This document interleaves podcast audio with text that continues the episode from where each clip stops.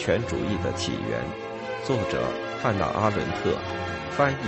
林香华。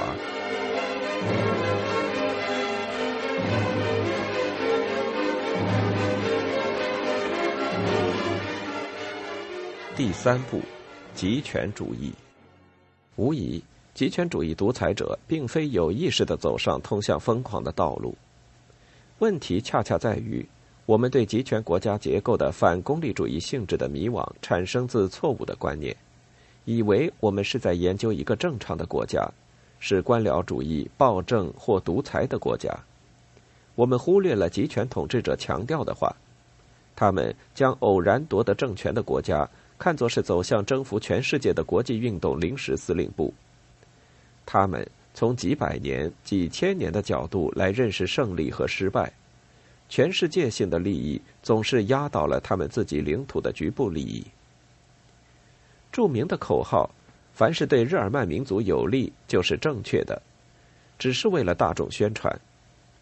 纳粹分子们听到的是“凡是对运动有利就是正确的”。这两种利益并不永远相符。纳粹并不认为日耳曼人就是一个主人种族，世界属于他们，而是认为他们应该由一个主人种族领导，就像其他一切民族一样，而这个种族正在诞生。主人种族的曙光不是日耳曼人，而是党卫军。希姆莱所说的日耳曼世界帝国，或者希特勒可能会说的雅利安世界帝国，无论如何，总是几百年以后的事。对于运动而言，更重要的是显示出有可能用消灭其他人种来造出一个新种族。这比显示赢得一场目标有限的战争更有意义。使外部观察家感到这是狂妄之举的，在于运动绝对高于国家、民族、人民和有统治者自己拥有的权力地位的结果。真正的集权主义统治手段将绝对的最高的权力集中于一人之手。先前从未试过这种手段的原因是，普通的暴君从未发疯到抛弃一切有限的局部利益、经济的、民族的、人的、军事的，以迎合一种无限遥远的将来的纯粹虚构现实。由于执政的极权主义继续忠于运动的原先宗旨。所以，运动的组织手段和所谓的极权主义国家之间惊人的相似性，也就不会令人惊异了。党员与在前锋组织中的同路人之间的区别远未消失，导致已变成同情者的全体民众的协调。同情者人数大量增加，而党内力量则限于由几百万人组成的一个特权阶级。从中再制造一个由几万名精英组织成员构成的超级党。多重职位、职能复制，使党员与同情者关系适应新的条件，都只意味着运动有一种奇特的洋葱式结构，其中每一层都遮着下一层更好斗的组织。国家机器转化为一种同情者官僚构成的前锋组织。他们在国内事务中的功能是在纯粹被协调的公民大众中传播信心，在外交事务中愚弄外部的非极权主义世界。领袖作为国家元首和运动领导者的双重能力，又结合了他个人极度好斗的无情性格和鼓舞人心的正常状态。极权主义运动和极权主义国家之间的重要区别之一是，极权主义独裁者比运动领袖更能够。而且必须实践经常性的大规模的撒谎的艺术。这部分是同行者队伍膨胀的自动结果，部分则由于一个政治家令人不愉快的话，并不像煽动人心的党领袖那么容易撤销。出于这一目的，希特勒选择了直接回到旧式的民族主义，这是他执政之前多次谴责的。他装作一个激烈的民族主义者。宣称国家社会主义不是一种出口商品。他同样抚慰日耳曼人和非日耳曼人，暗示当传统的民族主义德国的外交政策的要求，即归还根据凡尔赛合约割让的领土，并吞奥地利及并吞波西米亚的德语地区，得到实现时，纳粹的野心就会满足。斯大林同样的重视俄国公众舆论和非俄罗斯世界。他发明了自己的理论，一国建成社会主义，将世界革命的重担扔给了托洛茨基。只有在集权统治的条件下，每日现实的虚构性质使宣传大多成为多余，这样才能安全的、有条不紊的向全世界撒谎。在执政之前，运动难以隐藏它的真正目的，他们毕竟要鼓动群众组织。但是，既然已有可能用毒气室将犹太人像臭虫一样灭绝，就不再需要宣传说犹太人是臭虫了。既然有权利在向全国教导俄国革命史时可以不提托洛茨基的名字，就不再需要宣传反对托洛茨基。但是，只能期望那些意识形态上完全坚定的人来使用执行意识形态目标的方法，无论他们是在共产国际学校，还是在特殊的纳粹思想灌输中心获得这种坚定的立场，即使这些目标还在被宣传。在这种情况下，结果必然使单纯同情者们从来不明白发生了什么。这就导致了一种吊诡：光天化日之下的秘密会社，在他被国际礼节承认为正式成员之前，其性质和方法绝不会更带有密谋气息。希特勒在执政之前拒绝在密谋基础上组织政党，甚至精英集团，这完全符合逻辑。然而，到了一九三三年。他十分热心的帮助将党卫军改变成一种秘密会社。同样的，莫斯科指挥的各国共产党与他们的前身完全相反，显示出一种奇特的倾向：即使完全有可能处于合法态度，也宁可选择密谋状态。极权主义的力量越显著，它的真正目的就越变得秘密。要想知道希特勒在德国统治的最终目标。聪明的做法是研究他的宣传演讲和《我的奋斗》，而不是他作为第三帝国总理的预言。正如聪明的做法是不要相信斯大林关于一国建成社会主义的话。这是他在列宁去世之后出于夺权之目的的权宜说法，而应该认真看待他反复表现出的对民主国家的敌视。极权主义独裁者们。十分清楚的知道他们的正常姿态中的内在危险，即一种真正的民族政策，或实际上在一国建设社会主义的危险。他们想通过一再保证的话语和实际统治之间长期一贯的差异，通过有意识的发展一种总是言行相反的方法来克服这种危险。斯大林曾执行这种平衡艺术。他要求比普通的日常外交更多的技巧，使外交政策和共产国际路线的缓和几乎无一例外的伴随着俄国党内的整肃。统一阵线政策和较开明的苏联宪法的起草，伴随着莫斯科大审判，这当然绝非偶然。在纳粹和布尔什维克的文献中。可以反复见到极权主义政府意在征服全世界，将一切国家置于他们统治之下的证据。然而，这些出自前一极权主义运动的意识形态纲领，比如纳粹超民族的反犹主义政党、布尔什维克的国际革命社会主义概念，并不是决定性的。关键在于极权主义政权实施他们的外交政策是根据一贯的假设，认为他们最终能达到最后目标。无论显得多么遥远，无论他的理想的要求会多么严重的与现实需要发生冲突，他们都绝不放弃。所以，他们认为，没有一个国家会永远是外国，而相反，每一个国家都是他们的潜在领土。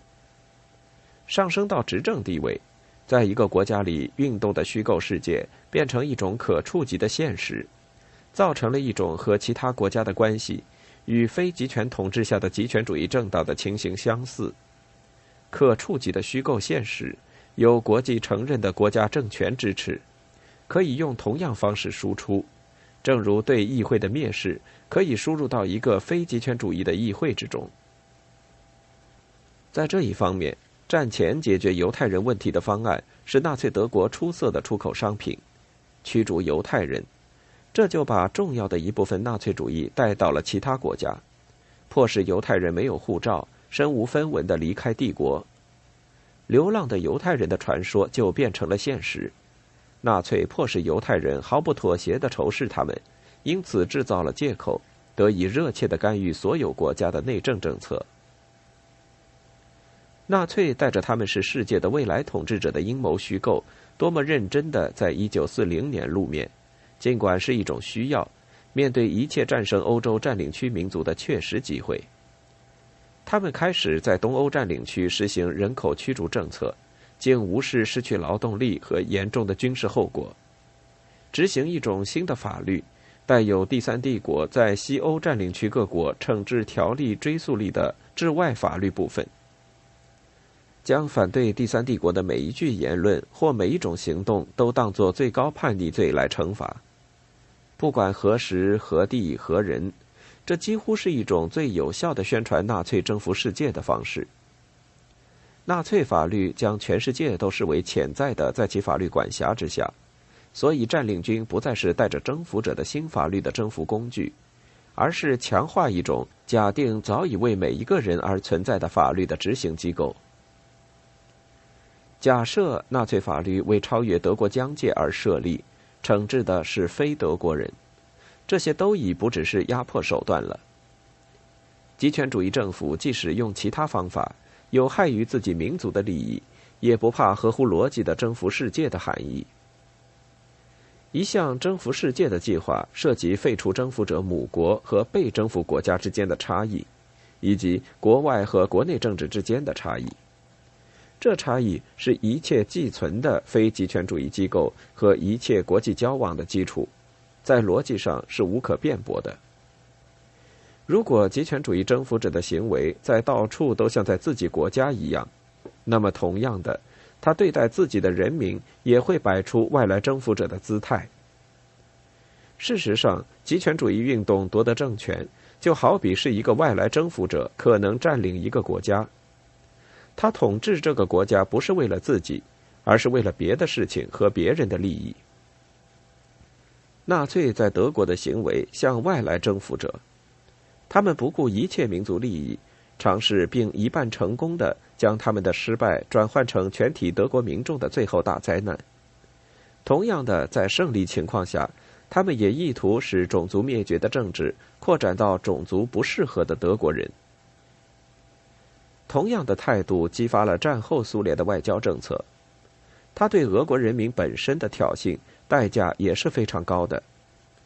他预定战后向美国大笔贷款。以一种合理有效的方式，使俄国重建节后荒废的地区，实现国家工业化。在巴尔干半岛诸国扩展共产国际政府和占领东欧大批土地，并未带来实际利益，相反，却进一步消耗了俄国的资源。但是，这种政策当然服务于几乎遍布半个世界的布尔什维克运动。极权主义独裁者像一个外来征服者。将每一个国家，包括自己国家的自然财富和工业财富看作战利品，当作准备下一步侵略扩张的准备。由于这种系统的掠夺的经济是为了运动而不是为了民族而进行的，所以作为潜在受惠者的人民和领土都不可能成为这一过程的饱和点。极权主义独裁者像一个不知从何处来的外来征服者。他的掠夺不能使任何人受贿，到处造成的破坏也不是为了加强本国经济，而是一种暂时的策略手段。至于经济目的，极权主义政权在自己国家里随心所欲，就像俗话说的一大群蝗虫。极权主义独裁者像一个外来征服者一样统治自己的国家，使事情越来越糟，因为他用无情来达到效率。这在周围国家的暴政中也是明显少见的。三十年代初，斯大林对乌克兰的战争比德国可怕的血腥侵略和占领更加有效率。这就是极权主义为何选择傀儡政府来统治，而不顾这些政权有明显危险的原因。极权主义政权的麻烦不在于他们以一种特别无情的方式玩弄权力政治。而在于他们的政治背后隐藏着一种全新的、前所未有的权力概念，正如在他们的现实政治中，存在着一种全新的、前所未有的现实观念一样，不是冷酷无情，而是以最高结果来藐视直接结果；不是民族主义，而是毫无根由的忽略民族利益；不是不考虑追求自我利益，而是嘲笑功利主义动机；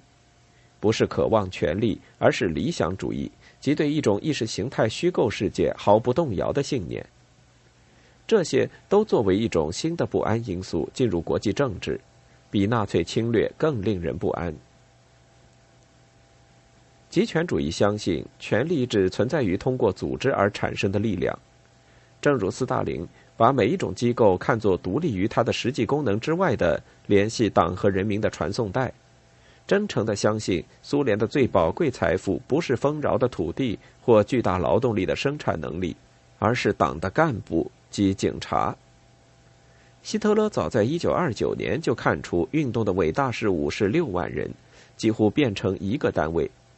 实际上，这些人不仅思想统一，而且面部表情几乎也一样。请看这些欢笑的眼睛，这些疯狂的热情，你就会发现，十万人在运动中变成了一种类型。在西方人的思想中。无论权力同尘世的激情、财富、珍宝发生什么联系，都已融入一种非物质化的机制。他的每一个动作都产生力量，就像摩擦或直流电产生电力一样。极权主义将国家分为富国和穷国，这还不只是一种煽动手段。制造这种说法的人实际上相信可以忽视物质财富的力量。因为他只会阻挠组织力量的发展。斯大林认为，警察干部的经常发展比巴库的石油、乌拉尔的煤和铁矿、乌克兰的粮仓或西伯利亚潜在的财富都重要的多。同样的想法使希特勒为了党卫军干部而牺牲整个德国。当德国城市变成瓦砾，工业能力被摧毁时，他并不认为战争已经失败。而当他得知党卫军部队已不再可靠时，他才认为是战败了。对于一个人来说，他相信组织力量无所不能，不相信纯粹物质因素、事实的或经济的。还有，他根据几百年时间来估算他的事业的最后胜利。那么，失败不在于军事灾难或人民挨饿的威胁，而只是精英组织的毁灭。他们本来是要通过一代代人来达到最后目的，完成统治世界的最后阴谋的。极权主义国家的无结构状态，忽视物质利益，摆脱利润动机，一般的非功利主义态度，都无与伦比的使当代政治变得不可预测。非极权主义世界无法把握这样一种精神状态，它不根据人和物，不依靠可估计的行为来发生作用。完全漠视民族利益和人民的福利，使自己在判断力上产生奇怪的两难。凡是正确理解极权主义组织和警察之可怕效率的人，都可能会高估极权主义国家的物质力量；而凡是明白极权主义经济之浪费及无能的人，却都低估了可以无视一切物质因素时所创造的权力潜力。